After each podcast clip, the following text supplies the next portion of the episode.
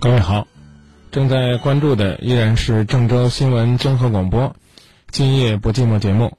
大家好，我是您的朋友张明，这里是《今夜不寂寞》，这个城市上空最温暖、最真诚的声音。如果呢您正在收听节目，期待呢每一个收听节目的朋友都能够记得，有一个朋友呢愿意在内心深处来提出自己和你共同面对风雨的那种愿望。当然，更希望能够拿出和你共同承担风雨的那份行动。这个人就是我，就是张明，能力不大，但一片诚心，希望能够听到您的倾诉，感受到您对我们节目的信任。介绍一下热线：四零零六幺幺四九八六，四零零六幺幺四九八六。以下时间，我们来请进今晚第一位朋友的热线。各位呢，通过节目来互动，可以登录新浪微博找到“今夜不寂寞”，也可以呢找到百度贴吧“今夜不寂寞”，还可以呢搜索公众微信号码“今夜不寂寞”，张明的缩写 J Y B J M Z M 啊，搜索这个微信号也可以。当然，也可以找张明幸福启航，哪种方式并不重要，重要的是我在这里等着你。你好，张明老师吗？哎，你好，今夜不寂寞节目，我是您的朋友张明。你好，我想说一下，就是，嗯，我跟我男朋友认识了有半年的时间了，是我闺蜜介绍我们认识的。然后他是歌手，我是笛子老师，然后呢，我我们就是呃特别满意对方。我们年龄差别有点大，我二十二岁，他三十三岁。然后呢，就嗯认识了有三个多月的时候吧。然后呢，因为然后就一些原因吧，他就得跟我回家见一下家长。然后我们就是，呃，就想让我爸爸帮忙看一下，就是他。行不行？然后我爸爸也挺满意的，他妈妈也特别满意我。然后我们就是就是想早点结婚那种。但是我我发现谈时间长了，然后他就是特别爱喝酒，这个毛病。然后他一喝酒，我俩吵架；一喝酒就吵架。现在就是这个问题。今天又是他跟他朋友去喝酒，然后嗯，我不是下下课了嘛，好长时间没去接我了。然后他就去，我就让他去接我。他都说好了，结果一喝酒就完全跟变了一个人一样。我就觉得我们俩老是因为。这方面吵，就是还适不适合，就是这么早就结婚？嗯，如果呢不用对你的回答负责任，我真的想说的轻松些。这争吵呢，可能才是夫妻。单纯的举案齐眉，啊，相敬如宾，未必是生活。但你要明白，嗯，你的生活圈子跟他还是不太一样的。嗯，呃，我不知道我这样说你是不是能理解也支持，嗯，因为你是音乐老师是吧？对。啊，这个教什么笛子啊？嗯。啊，那你可能更多的是和学生打交道。对。他呢是什么？他是酒吧歌手。对。他跟我好朋友是在一块工作。对对，重点呢还加上另外两个字，叫酒吧啊，驻唱歌手。可能呢，他要陪伴的都是想去释怀压力的人，在这种状态之下呢，他会有很多的应酬，甚至呢，我也会很武断的把他去的那个地方叫做欢场，啊，呃，这你没意见吧？这个就是他们那个酒吧，我经常去，跟里面人也比较熟。就是他就是唱歌，唱完歌下来就跟我们坐在一块儿聊天呀，就是没有花场的时间。嗯，呃，是这样说，嗯，那我没有说他别的啊，你也你也别介意，啊，我只是跟你说呢，因为他毕竟呢所处那个环境，不像你和学生啊，尤其是孩子啊，孩子家长啊那么纯粹。不管不管你刚讲了他和不和别人打交道，起码是这样一个环境，而且他在舞台上的这个喝酒呢，有的时候呢是一种不得已的行为，啊，我常常也有的时候会去陪朋友到酒吧里边转一转，但我基本上很少用，比如说去敬酒的方式，因为我自己又不喝酒，我很少去用敬酒的方式去敬台上的主持人或者歌手，啊，其实大家去到那儿干嘛呢？本来是想听好歌的，你说这个弄了那那么多的酒，然后把人家。这歌手恨不得灌的要吐，我真不知道他们是想听歌呢，还是看人吐在台上呢，啊，所以这本身就是一种非常不好的、不好的方式。这当然呢，可能去的朋友会觉得说，那我我敬他，我看得起他，我是拿他当朋友。所以我跟你讲的意思就是说，他喝酒可能有的时候也是不得已，啊，因此呢，你不妨呢从这个角度呢多去跟他讲一讲，啊，因为他每天可能不得已要喝一部分酒，啊。嗯，张明老师，我能打断一下吗？啊。嗯，就是，呃，他这个人性格特别奇怪，就是越是往台上送，他越不喝。然后一到下班了，他跟我好朋友不是一起回来嘛，然后我朋友每次都要回来了，然后他就非要拉着跟我们就是就一起坐车的那几个别的朋友，还要再去吃点烤羊肉串呀，再喝两，然后喝个醉醺醺的回来，然后跟我吵架。他就是好这一口。这怎么办？我我经常我就什么办法都用过，我甚至说有一次他喝的很大，然后我就说，那你第二天没办法了，你就去给我买一堆那个化妆品，把我想要的都给我买回来，你只要喝一次就买一次。但是以后他就一喝酒他就跟我说，我明天就给你买一个什么什么什么，就这样，反而成他一个喝酒的一个那个什么了，我就没办法了，实在是。嗯，我我挺想较个真儿的。嗯嗯，导播呢专门提醒我说，男朋友嗜酒，其中有应酬的成分。我觉得这不应该是导播编的，起码是你刚才在讲的过程当中流露给导播的。但我呃，但我不知道为什么到我想替你男朋友开脱一两句的时候，你连这个应酬这两个字也不愿意承认了呢？你能给我解释一下这前后在这个重点词汇上你的差异吗？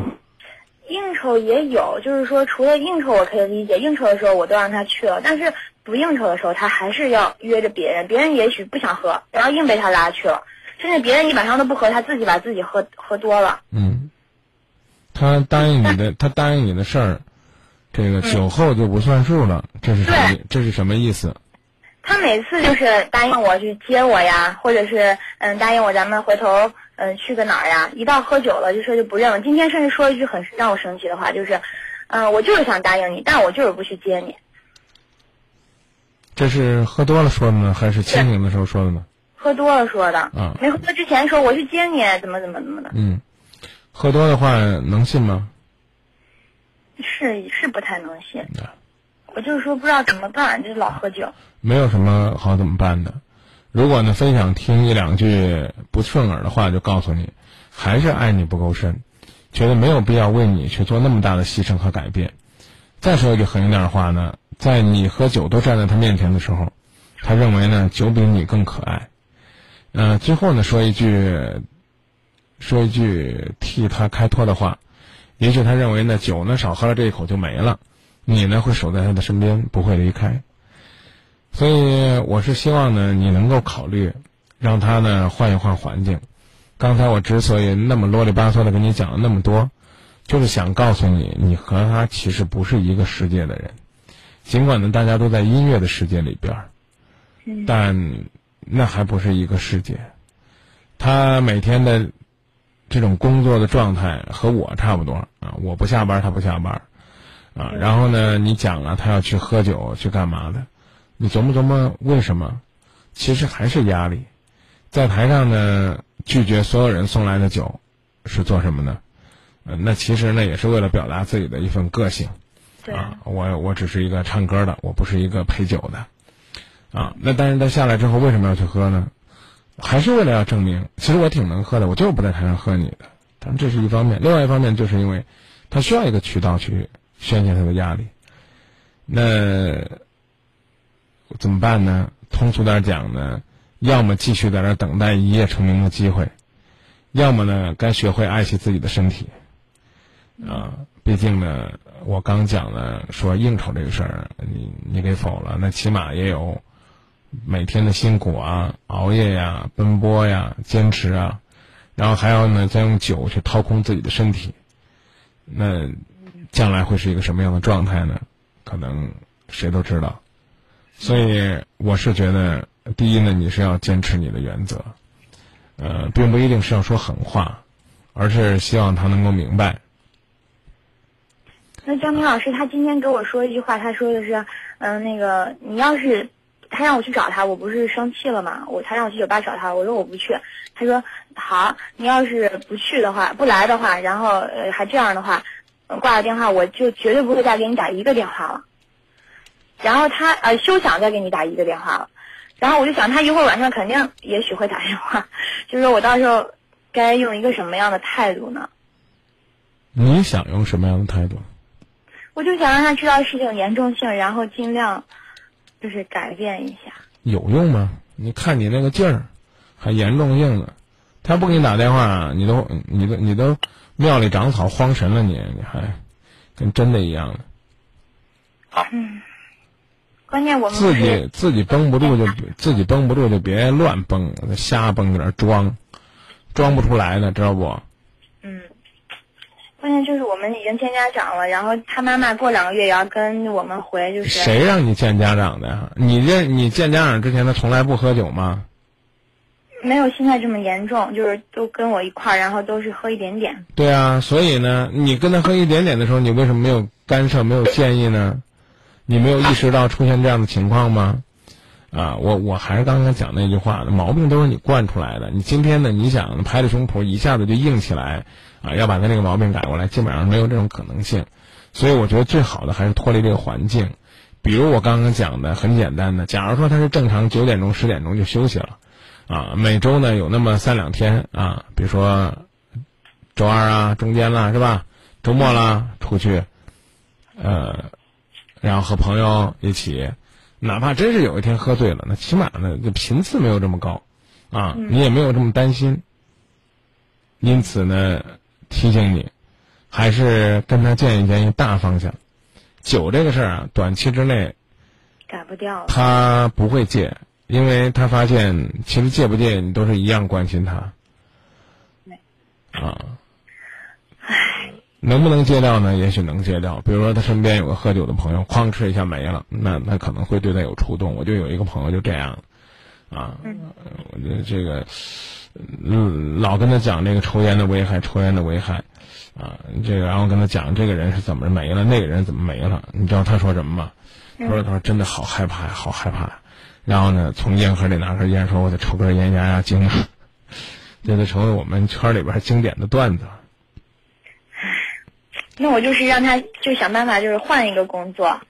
对我我我是觉得这个大环境要要变，啊，那他很很难去换一个工作，一切都要，嗯，不知道从哪下手都。三十几岁了，他。三十三岁了，他一直唱，而他特别热爱。你觉得你觉得他还能唱到多大岁数？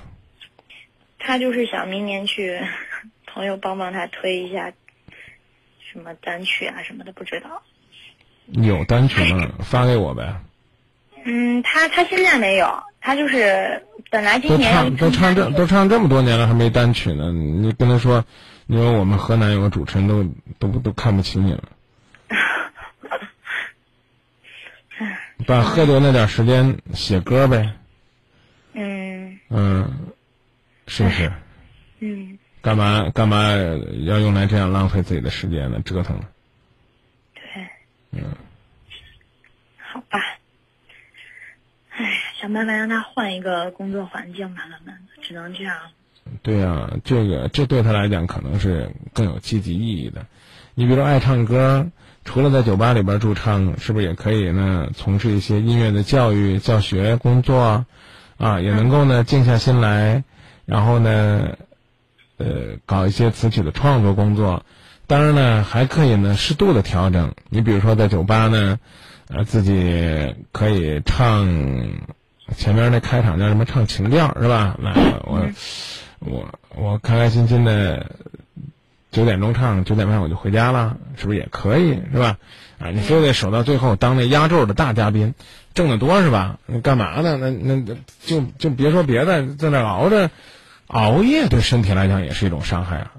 对他八点上班，两点才能唱完。啊，干嘛呢？他真的是八点钟上去唱一首，九点钟上去唱一首，也不是吧？不是，就三个人唱一个小时，换三个人，然后再换三个人这样。啊啊，那就说明他其实这一个小时，跟前面那仨小时根本没他的事儿。嗯。啊，那就拿自己当腕儿呗。你起码呢也都睡到一点钟再去唱，开玩笑啊。嗯。好不好？好，嗯，因为那那个那个圈子那个环境，他可能就是基本上就是这样的一个状态。另外，嗯，不不好意思啊，您别有别的想法。这个所谓的你最好的朋友，跟他在厂子里边一块儿也唱歌吗？对。啊，男孩儿女孩儿？女孩儿。哦，你你想说什么，张伟老师？啊，我不想说什么，啊，我我只是觉得呢，每天呢都拉着你的闺蜜去去喝的很嗨，这没有，我闺蜜不想去，每次都是我闺蜜就很生气，说你怎么还不回家，然后就会给我发一个呃微信说我们已经下班了啊，然后就跟间谍一样。嗯，但这也不是什么好事儿。啊。不好意思，我可能说的比较直，这不是什么好事儿。嗯。因为因为因为每天陪伴她的是你的闺蜜，每天的每天跟你挂完电话吵完架之后，她陪着她喝酒的还是你闺蜜，尽管她再不愿意再给你发信息，不外乎是表达，他在替你去陪伴这个他根本不愿意陪的人。我并不是说你的闺蜜有问题，而是说这样的一种状态对于你们的恋爱，对于他和你未来的生活都都不正常。简单来讲，就这就这意思。嗯啊，我并不是说，哎，并不是说现在让你小心啊，你闺蜜天天跟她一块儿吃饭一定有问题没有，也并不是要用我们的小人之心去污蔑你闺蜜的坦荡荡，啊啊，呃，而是告诉你，这不这不正常。你总不能你总不能为了他，你把你工作换了，你也你也在厂子里边负责唱一点到两点陪着他。对，我们现在就是我早上一大早八点要上班，他两点回来就一一个劲儿的吵我，然后早上我要去上班，他可以睡到十二点，就是感觉一天都很少在一起，就这种。对，所以我们家一直持续这种状况受不了了之后呢，我媳妇儿只好就什么都不做了，就在家里边全职了，因为因为因为我我回家差不多叮叮当当也都到两两三点了。啊，所以我现在回家基本上就跟就回去的时候就跟做贼一样的，那真是轻手轻脚的，实在是没办法，生怕吵着大家，啊，尤其家里边还有老年人，啊，也没有办法，所以我刚用了那样一个词儿，啊，尽管我们也知道，其实除了除了这个他的这个工作之外，有很多朋友是这样的，你比如说环卫工人，可能三四点就起来了，生活也不太规律，但如果能有改变的话，能有选择的话，也许会做别的选择。甚至包括我，你比如说给我换个时间的节目，那也许我真的就不愿意天天在这熬了。嗯，是这个道理。好的，张明老师，我知道了，啊，非常感谢你。慢慢来啊，嗯，慢慢来。比如说，可以允许你喝，但我不允许你喝多，啊。然后呢，一周呢，你喝一次可以啊，偶尔呢给我申请哄我开心，我让你喝两回也行，啊。但但起码呢不是这样。好的。哎，因为我们也快要结婚了，我就现在不知道我们俩现在这个状态适不适合在他们。所以，所以我刚才已经跟你讲了，这个如果宽你心来讲呢，就没什么问题。有啥呢？他恰恰是因为可能就是因为觉得觉得这个不是啊，觉得呃，当然也有可能结婚压力大，就是觉得哎呀随便怎么着呢，这媳妇儿也都算弄回家了啊，也跑不了了是吧？啊啊，原原来你可能说别喝，他可能心里边还哆嗦一下。现在你说你说别喝没事儿，有啥？我现在就是拿不住他了。啊，所以别再拿了。嗯。啊，琢磨琢磨，看看呢能不能换一种思路。好吧。嗯。好的，谢谢您，张明老师，我是您的忠实听众。谢谢。听。谢谢，谢谢您的支持。我本来以为你会把我骂一顿，哎呀，太温柔了，有点不习惯。嗯，我也好好反思反思。一个打电话说自己男朋友喝酒的人，男朋友都不骂的人，为什么我会骂他呢？再见。好吧，嗯，张老师，拜拜。嗯。让我尝到爱的滋味，却又说你很后悔。没想到如此狼狈，给我美梦，又让它破碎。你以为我？只不过是想要占有你的美，你说只做我的宝贝，却又和别人沉醉，不再理会我的伤悲，爱已失去难再追，过去就像东流水，我已渐渐意冷心灰。爱你爱的好疲惫，我的天空一片黑，请你给我个干脆，别再让我继续受罪。爱你爱的好憔悴，我的世界快崩溃。到底我算谁？到底你是天使还是魔鬼？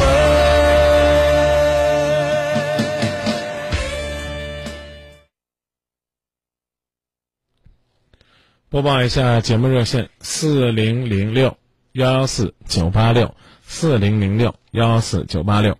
各位的观点呢，跟大家分享一下。有朋友提到呢，说这个世界上的什么人都有，什么可能都有。他们经常在一起，也许真的挺容易出问题的。嗯，他说张明的担心呢，也也不能算是多余吧。啊，但是我也不想多说啊。也有朋友说呢，说要不然的话，参加《中国好声音》呗。嗯，是啊，可能他也正是有这样的梦想。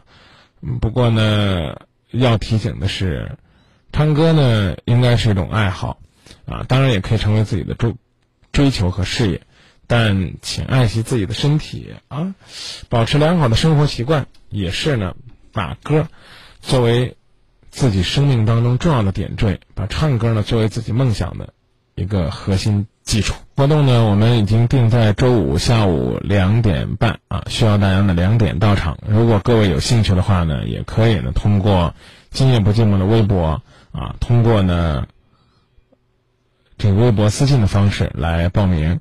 当然呢，还有呢就是通过张明幸福启航的公众微信号报名的时候呢，都请写上了您啊呃要不要来参与啊。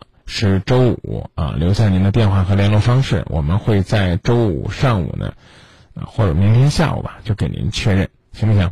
啊，如果大家呢想要参与的话呢，可以把您的联络方式啊，呃，通过私信的方式私信给我们。接热线，您好。喂，你好，张明老师吧？哎，您好，今夜不寂寞节目。啊，一直都是你的忠实听众。就是我想跟你说一下，嗯，我跟我男朋友的问题，就是我就感觉吧，我们两个也不知道合合不合适。他老是想让我去广州那边，我就是不想去。嗯，那不想去就不去了，就告诉他就行了呗。嗯，他好他他总是说，你要是不来的话，咱们两个就到此为止。嗯，你们现在分开在两个城市多久了？嗯，一年多了。嗯。为什么呢？嗯，就是他妈他们一直在广州那边，然后我是在郑州这边。嗯，我知道，他当时是怎么分开的？当时他妈说是想我们毕业之后嘛，然后他妈说想让他在那边上班，然后就去了。反正我男朋友他，嗯，中间有好多的问题。嗯。他就是，呃，就是我们毕业那年吧，然后他，他他同学骗了他，然后就是进到传销里面了嘛，嗯，然后完了之后就出来了，出来之后，然后他妈就想让他去那边，就是因为他是个独生子嘛，嗯，然后在那边现在上了一年多班，然后。他妈刚开始，嗯，七月多份吧，他妈一直想让我去那儿，一直想让我去那儿。我感觉在那边，我是我不适应那边的生活。嗯，那你可以要求他回来。但是他不想回郑州。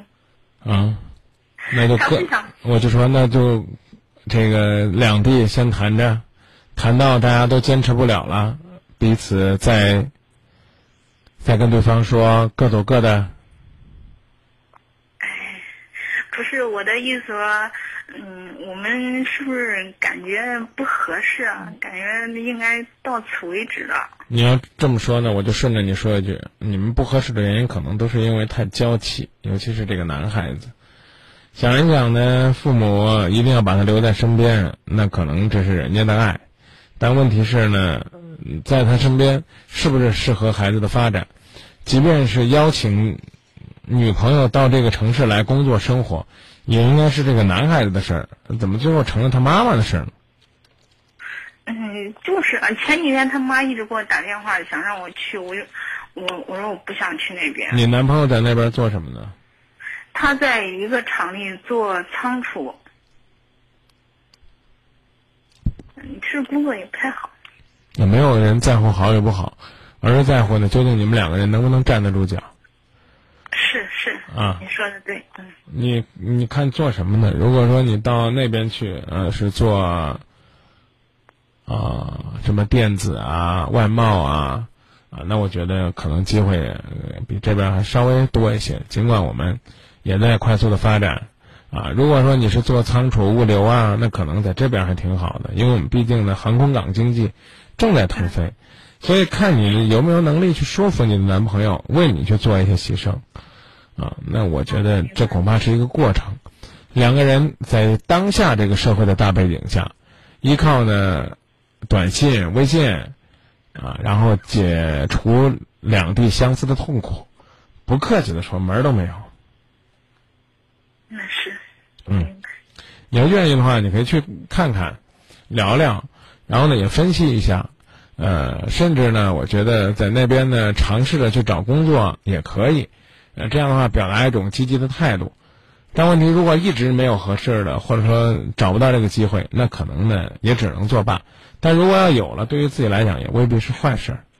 呃，只不过是提醒啊，既不要呢跟人家父母赌气，更不要跟自己怄气。就是我说什么我都不去啊，我不管我多爱你我都不去，那这我觉得也没必要。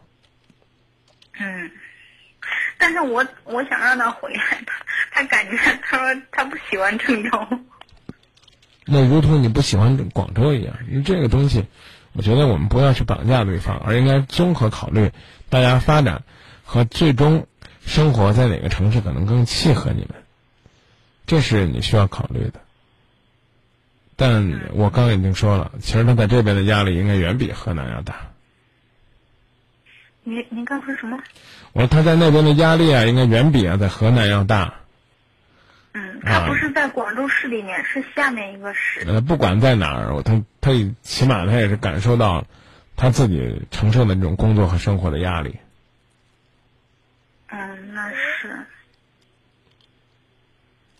那我想问一下，那现在我你能告你能告你能告诉我你们大学学什么的吗？我学什么呢？对呀，大学学什么呢？我学工商企业管理的。他呢？我们俩一个专业。这个专业挺尴尬的。嗯，确实。嗯。先规划一下自己未来的工作和生活，然后呢，跟他分享一下，看看他怎么看。好吧，行。嗯，两地恋绝不是长久之计。嗯，其实我个人感觉吧，你在外边再长时间，终究要回去的那一天，我感觉还是在内地发展比较好一点。毕竟他家也是河南的，我家也是河南的，没必要跑那么远。也不一定，有朋友就推荐我说：“哎，过去深圳台有个节目叫《夜空不寂寞》，现在这节目小妹不做了，你可以去。”啊，如果真的有机会，我也可能会去。那是另外一种发展的空间，啊，另外一种生活的方式，搞不好呢，经常能看着大海，心情还会好许多呢。这个我觉得，关键还是一种心理和心态。如果说你的男朋友给了你一种很踏实的感觉，那我相信你去那儿呢可能也行。但现在你可能没有这种感觉，嗯，你会觉得去那儿之后舍弃了这么多，虽然你在那儿也是什么都没有，啊，但是你还是你还是不愿意去。嗯，我呢只是，呃，习惯性的提醒一句，在感情的世界里边，有这么一种现象：如果一个男孩子，啊，能够呢愿意为他的心爱的人去付出，甚至是调整自己生活和发展的方向，这样的结果呢，最终普遍呢，还都比较甜美。但是如果说呢是一个剩女，我说这个剩女不是剩下来的剩，嗯，啊，是有点圣母的意思。这样的剩女，啊，然后要做一个女神一样拯救一切，放弃自己所有，到男人那个城市里边，陪着他一起从头开始，往往到最后呢，是一个相对而言比较郁闷和痛苦的结局。这其中道理你可以自己再琢磨琢磨，我只是跟你分析这样一个现象。啊，我明白了。嗯。嗯。那我感觉我没必要去那边吧。我刚刚已经告诉你了，是你的机遇。你告诉我们说你现在呢想重新呢去做财务或者是管理，但你现在一直做的是餐饮，我不知道这个餐饮是个什么样的概念。不是，我已我我已经那个餐饮已经辞职了，不过我现在就是学的财务。嗯，对啊，餐饮是什么？嗯，就是快餐这一类的。嗯，那说不定，说不定，说不定呢，到那边呢，也许呢，你还能看到很好的商业模式，会了解更多的东西。当然呢，也有可能，嗯，你根本就觉得那种生活是你自己无法承受和适应的。所以这个问题不是由我来决定的，是由你们两个人商量来决定的。好，那我明白了。嗯，好，谢谢啊。再见。好，再见。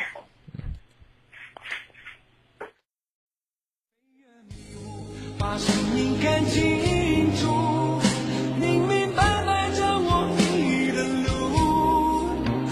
经过磨蚀之后，你总能够拨云见日，重回到最初。飞越迷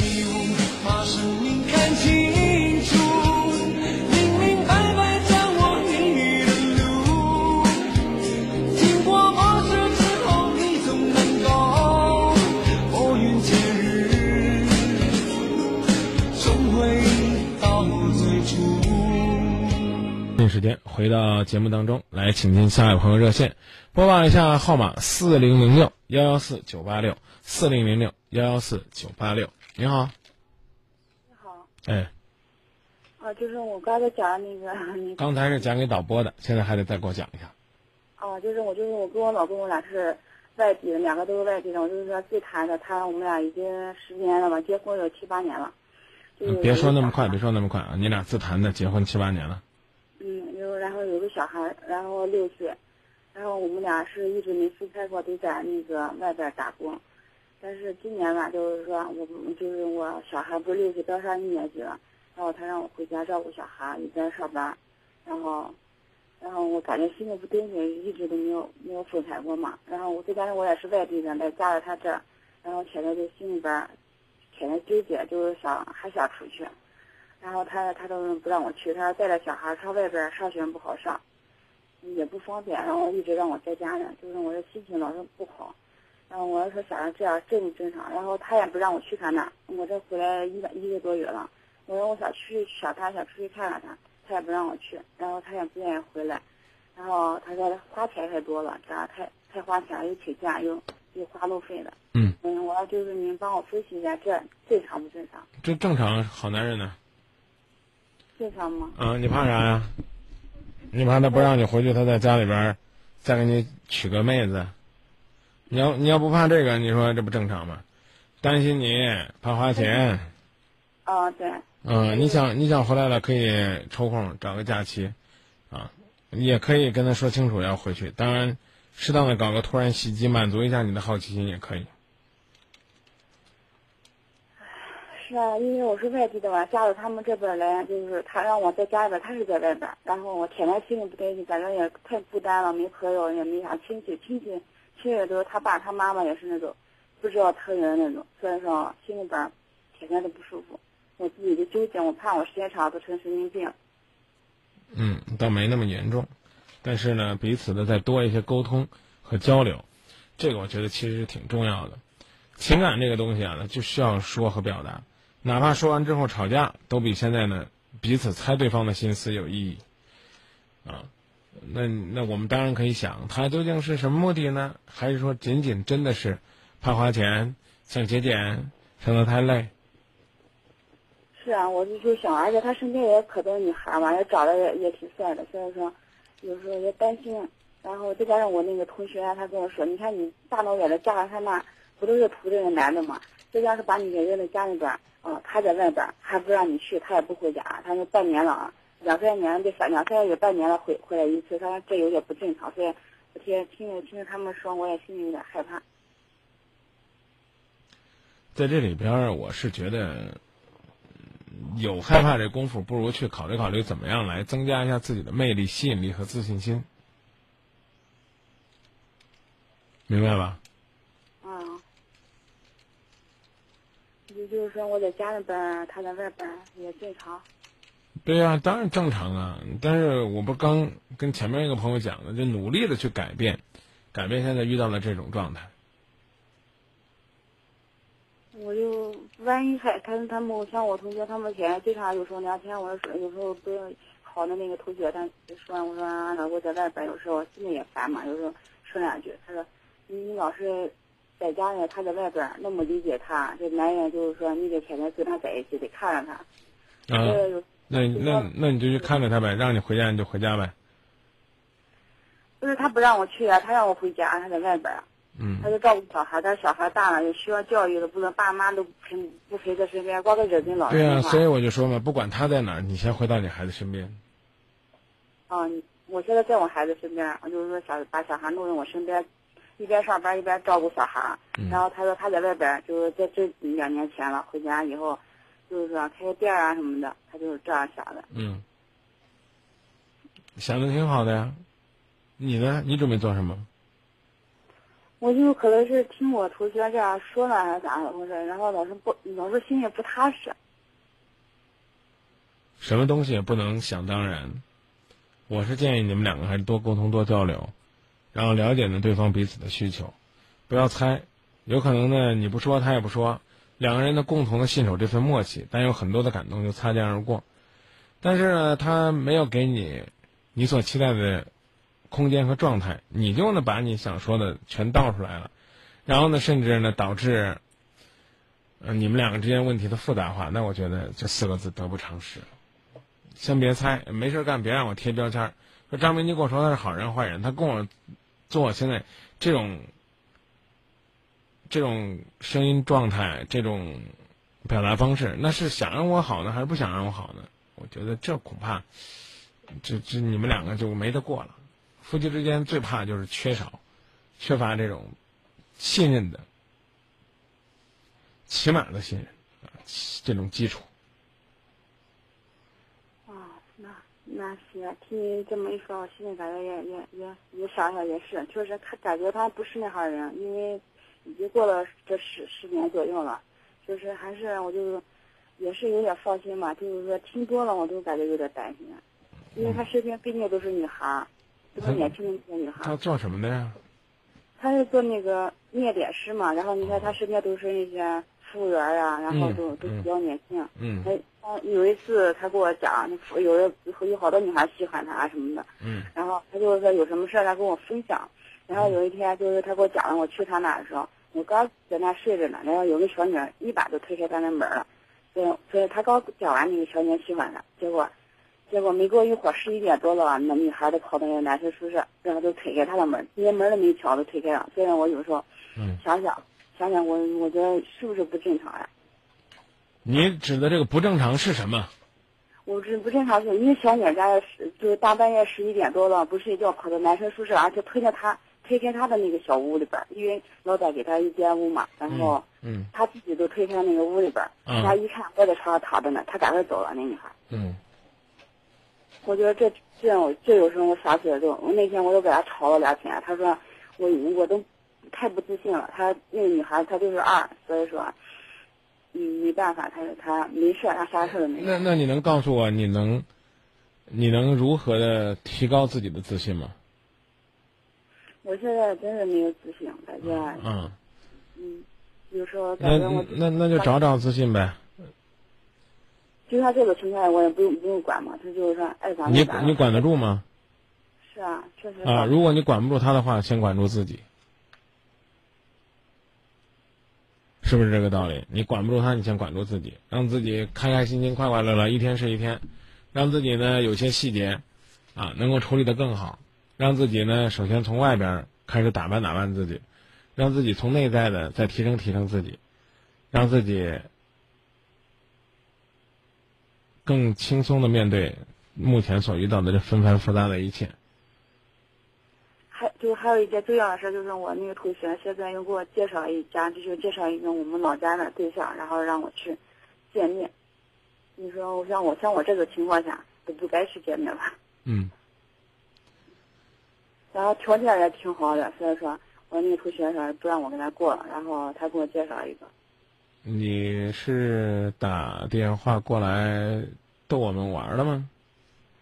没有，就是说像我这种人，就是说我在心里边像你这种人不配有幸福了。像你那个，人家两口子还过日子，就张着给人介绍朋友的同学，更不是什么好人。你就原话我转告出去就行了。啊，不好意思，我说的比较狠。今夜不寂寞不帮这忙。嗯，没事儿没事儿，我都听过你的节目你听过听过我节目，还打电话问我说，现在我有一同学要给我介绍个人，啊，让我让我移情别恋呢，让我置我老公于不顾呢，那我会支持吗？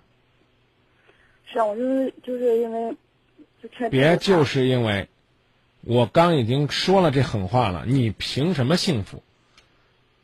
让你回家照顾孩子，你不回去照顾孩子，说难听点儿不听话，啊，让你呢能够对他多一份信任，你不能多一份信任，让你呢琢磨琢磨怎么样来去提高自己，让自己美一点，不知道自己该美一点，你有啥？要外没外，要内没内，要听话没听话，要贤惠没贤惠。你不你想跟他离婚，说你朋友会给你介绍个好的，不好意思，男人四十岁的时候还一朵花呢，你已经三十多岁了，也许呢，对于你来讲呢，可能一旦做出选择，那就是真的要面临的，是一辈子、一生一世的抉择，而且呢，你一旦呢要做了这样稀里糊涂的决定，那我觉得你只能离你的痛苦越来越远。可怕的不是你究竟呢会是一样怎么样的一种生活状态，而是在你的世界里边根本就没有你自己，更不要说有他了。是啊，好，那行，我明白了。嗯，好，谢谢谢张明老师。好，你说你明白了，我就信了。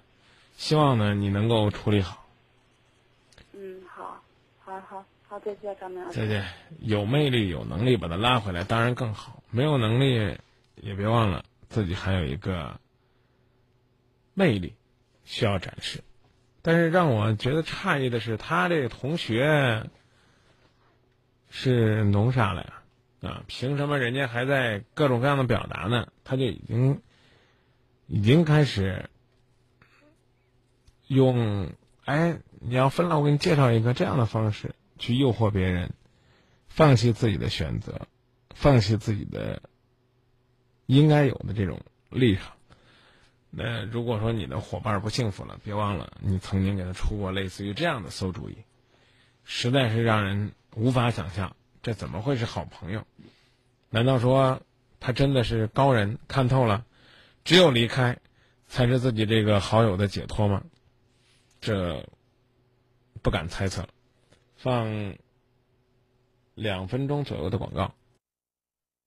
接热线，四零零六幺四九八六，您好，喂，张老师你好。你好，那个，我想说一下，我跟我老公认识了有七八年了吧，我们结婚有两年，有一个一岁的孩子，然后是因为那个拆迁的事情导致我生孩子的时候，嗯，他们家人没有人管我，现在他妈妈就是叫他和他爸爸非得让我跟我老公离婚，嗯，条件儿就是两个，要不就把结婚的房子还给他们，我们自己过，要不然就直接离婚。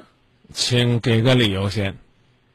嗯，第一个理由是因为，嗯，我们刚结婚，老家房子拆迁了，嗯，把我们的户口，主要是我的户口，我们家也拆迁，把我的户口迁到他那儿，然后说想给我们多分一点嘛，给孩子谋点福利，这也可以理解。然后最后把我们分的东西一点儿都没有给我们，什么都没给，然后全给他爸爸的兄弟姐妹了，所以这一点儿我觉得心里边儿可难受。最后我们商量就是说，嗯，不要了，嗯，那个也不说那么多，家，嗯，我们一家几口人过好就行了，因因为意见不一致嘛，他爸爸的兄弟，我肯定不会，因为我已经结婚了，我还要为我的孩子和我的家庭考虑。如果他要说把我们的东西给他的兄弟姐妹，我肯定是心里边不高兴的。所以我们最后商量就是说，啊、要不就不要了，反正我们差不差这些东西吧，家里边过好就行了。但是最后他们没有一个人跟我说，就嗯回去把字儿签了，把东西可能跟他们亲戚分了分吧。然后后来我知道这个事儿，然后月子里边儿他们就没有管我，啊，我老公还跟他们家人一起跟我吵架，然后孩子到一岁了，他们都没有看过。嗯，是因为七月份的时候，我们实在是没有钱了，因为我的腿摔着了，要做手术。啊，我也是休了半年的产假，刚上班，经济实在是啊没不过来了，我们才去那个村委会要我们这一年的拆迁款。然后他们家人觉得我去村里边找村支书了，丢了他们家的人，所以说觉得他们你想离婚不想？嗯，为了孩子，我还是不想离婚。那算了算了，我老公，算了，啊，我一听说为了孩子这事儿就怪压抑了。对我真是可压抑。自己的幸福不能决定，还要问一个什么都不明白的孩子，你问他干嘛？嗯，我没有问他，我只是觉得我们两个大人之间的事情连累到这个孩子，我特别不忍心。一个人带着孩子其实也能过，但是他孩子并没有错，要让他来承受我们两个人的错误，我不是也特别不忍心吗？嗯，你还是应该有自己的主见。就如同呢，刚才那个朋友呢，不应该听她闺蜜的，你呢也不应该一味的由婆婆来帮你们把这段感情就彻底阻断。啊，对，现在我是这种想法，但是我老公他属于，因为他是他们家的独生子，他特别听他妈妈的，他没有一点家庭责任感。因因为我跟他妈妈之间，我跟他们家人之间沟通的问题，他从来不会主动说去沟通，然后一有什么事，他就让我自己去说。我从来都没有跟他们家人在一起生活过，刚结婚两年，又添了个孩子，不说多不说少，可能沟通方式多多少少会有一点问题，但是他从来都不想。他你不要不要管他，不要管他想不想，重要的是你自己想到要要做什么样的改变了吗？为了这个家过好，我可以苦一点，但是我不愿意让他妈妈来支配我们的生活。人家妈妈怎么人人妈妈怎么支配你了？嗯，因为他妈妈他们家庭条件比我们家好点儿，当然也肯定比我们两个小年轻的条件要好得多。他觉得他的条件比我们好，他有钱，他什么都要说了算。我们去哪儿呀，干什么都要跟他报备。然后包括我们俩挣的，我们俩结婚的份子钱，他妈妈都跟他儿子提出来说，嗯，那个你们先花你们的份子钱吧。因为我们刚结婚的时候，他儿子的工作没有定嘛，那时候他还给他儿子钱，他觉得他给他儿子一个月两千块钱呀，都管了我们所有的生活，他觉得作为一个母亲来说，他他觉得他很了不起，我也可以理解，但是他不能说我嫁到他们家，我吃他的喝他的，我觉得这话特别伤我的心，而且我老公，我为他付出的他从来都没有看到过，我在医院上班。我有我自己的收入，啊，你妈妈贴补你了，或者说贴补咱们了，我可以领他这份情，但是你妈妈不能这么说我，他就跟他妈一起来说我。嗯。另外是我老公，他在外地你你老公你老公好吗？他人挺好的，就是没有什么。你老公值得你珍惜吗？再去努力一把。如果为了给孩子一个完整的家，我觉得还是可以。但是如果我觉得想要改变他，我觉得特别难。你想改变他，在这之前想没有想过，再适当的改变一下自己，不要呢不要首先呢把婆婆当做自己的仇人。嗯，没有，因为结婚嘛，两个人在一起，你看，谁也不是别别别说别别，呃，比如说呢，婆婆说让丈夫呢先花你们的礼金，你们收了礼金干嘛呢？留着让他生孩子呢？没有呀。那那他花那他妈妈花说花花不先花了可以吗？可以啊，我同意了。刚开始我不同意，我们俩商量商量嘛。后来同意了，花就花吧，反正钱嘛，能花也能挣，对吧？啊，钱嘛都是身外之物，对啊，然后花了，然后这不结婚生孩子，中间也就一年的时间。然后他妈妈生完孩子，什么就没有管我们，我不上班了，也就没有收入了。他儿子的工作还没有定，你你说说我们的那那不正好个生活的开支从哪儿来吗？不正好花你们说的彩礼钱吗？怎么了？彩礼钱在这之前都已经花完了。他以他妈妈以换换个说，哎呀生个孩子，我们换个大一点的车。然后他儿子说，那换车了是为了咱生孩子，嗯，要不然咱们把礼金拿出去一部分吧。除了把礼金拿出去了，还还把他给结婚时候送到我们家的彩礼钱都给要回来了。嗯这我都同意了，我没有把他们当成外人吧？嗯我觉得我妈也没有把他们家人当成外人吧，是吧？嗯，我刚已经问你了，你老公这人怎么样？如果你觉得可以的话，你俩单独商量。嗯，他太听他妈妈的了，还听他朋友的。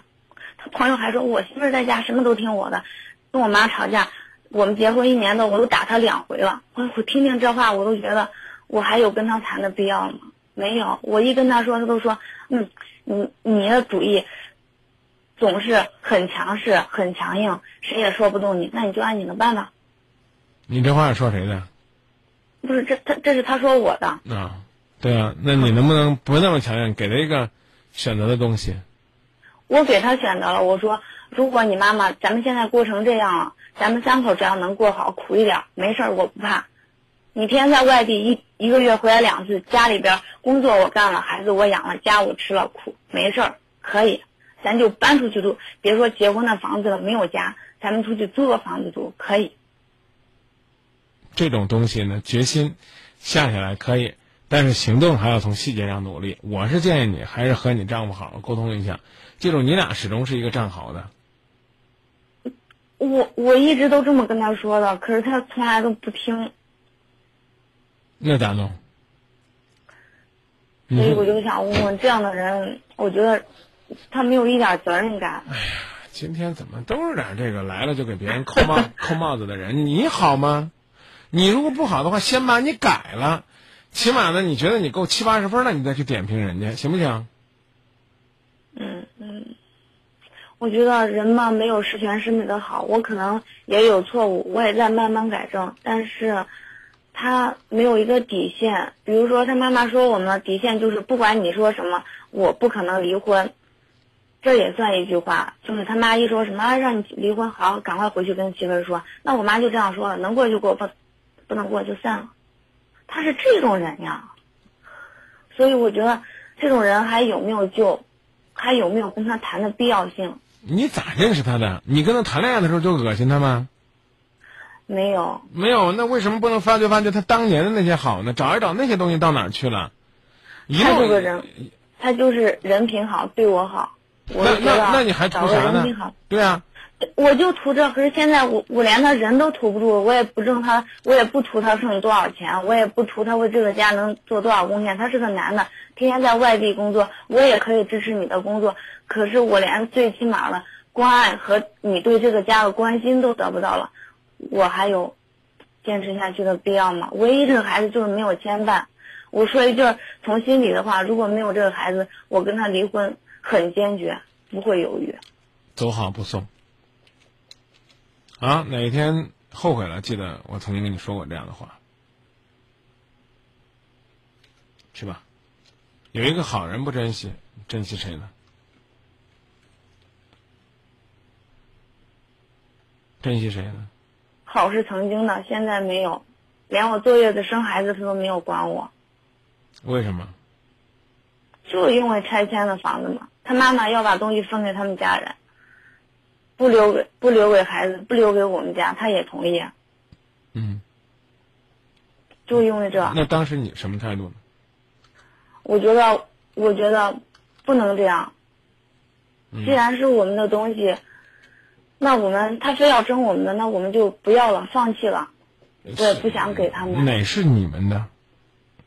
就是要拆迁的房房子。那怎么会是怎么会是你们的呢？怎么会是你们的呢？我们的户口在老家，不是我们的吗？嗯，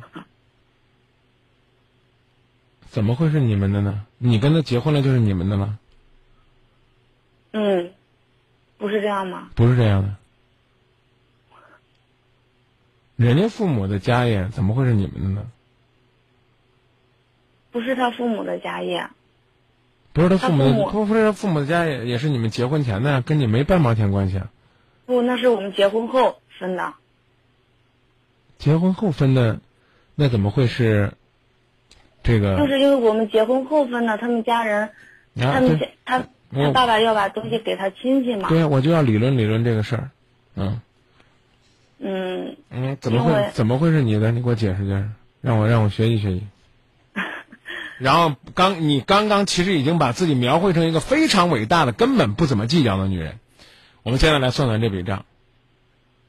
你给我说吧，啊你你告诉我这个是什么东西？凭什么是你的？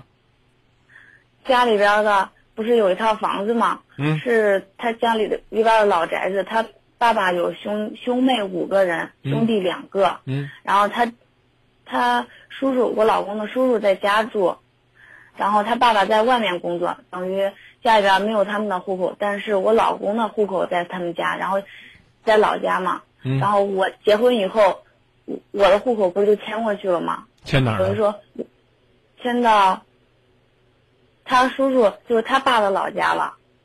嗯啊，等于是我老公的户口和他叔叔的户口是在一个宅基地上。好，好，跟你有关系吗？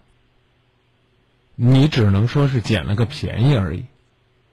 对，就连你老公也不过如此。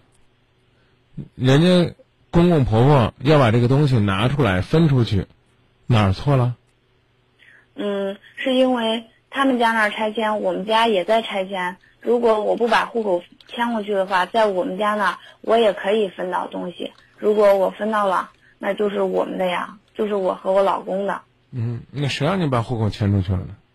嗯，是他亲戚，他妈妈，到底是亲戚还是妈妈呀？他亲戚在我们那儿政府上班，他妈妈就跟他们商量了，然后说想让我把户口迁过去。好，那你告诉我你在他们家分到什么了？就是如果说从这个，你直接告诉我，你直接告诉我分到什么了？能分到三百平的房子和三年的过渡费，还有九平方米的商品房嗯，最后你什么都没落着是吧？啊，对对对，嗯，那那你离婚了之后你能落着什么？没有呀，我离婚之后什么也捞不着，我对啊落个不生气。如果呢不离婚，你起码落一个你做的坦坦荡荡，然后呢在家族里边做出了自己的牺牲。你如果说草草的离了婚了，你要失去的是一个所谓的身边老老实实、本本分分的人。至于呢，他在外地工作，那是无奈的一种选择。要为这个事儿，在孩子尚在哺乳期的时候就非要分手，我祝愿你将来能够过上幸福甜蜜的日子。但我依然告诉你，这是一个不明智的决定。随你吧，我是劝不住你了。嗯，我主要是想问我老公这种做法，我觉得太让我寒心了。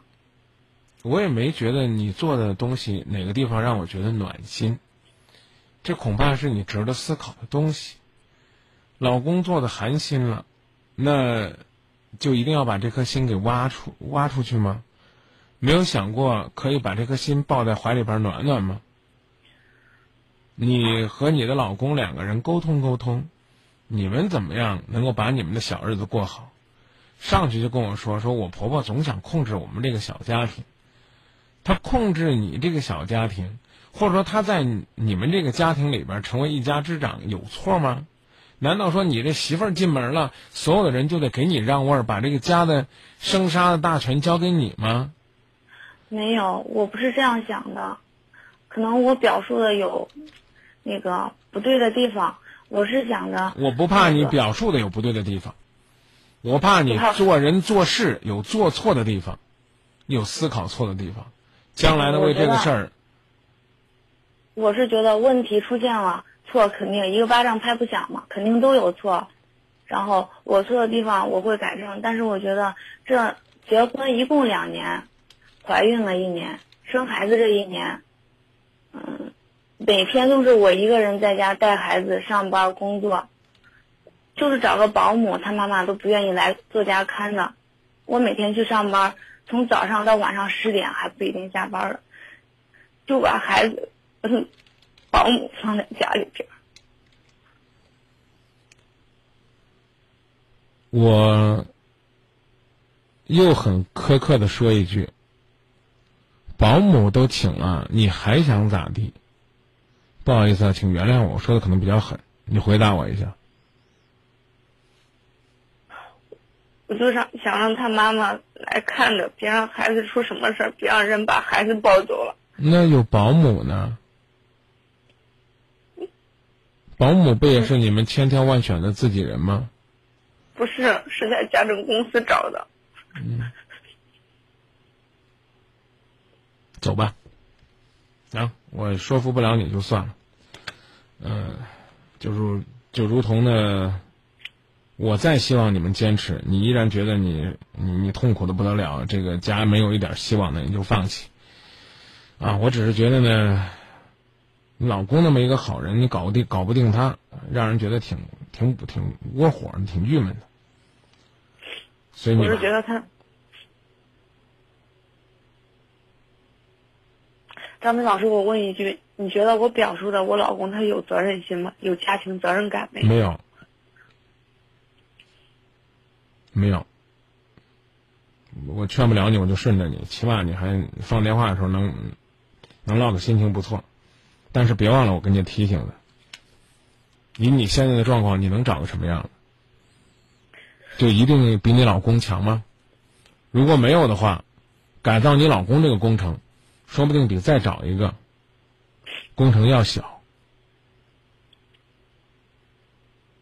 我这样说吧，我觉得，如果咱，们咱们两个不不要试图的彼此说服对方，因为你老公这个你老公这个人我没见过，好不好？我不跟你争了，行不行？你说不行就不行了，我只是希望你考虑成本与代价，考虑你去改造一个本质还不错的人，也许要比重新的去发现一个人更容易一些。这仅仅是我一厢情愿的美好建议，你能理解我吗？可以，啊，能理解我就行了，你不要劝我，随你。你看，你非要让我说你老公是个什么样的人，就通过你简单简简单单的讲讲，我该怎么样呢？这个婆婆啊是管的少了，但是老公干嘛呢？比如说呢，你和你老公为什么两个人不能想办法多在一起生活，啊，多在一起沟通，多在一起共同的带孩子，而选择了非要两个人分开？我不知道这原因是什么，这一切都是你婆婆安排的吗？对，不好意思，真的是。啊，是是是是，跟你老公谈一次，然后走你的路，好吧？一路走好。好，谢谢。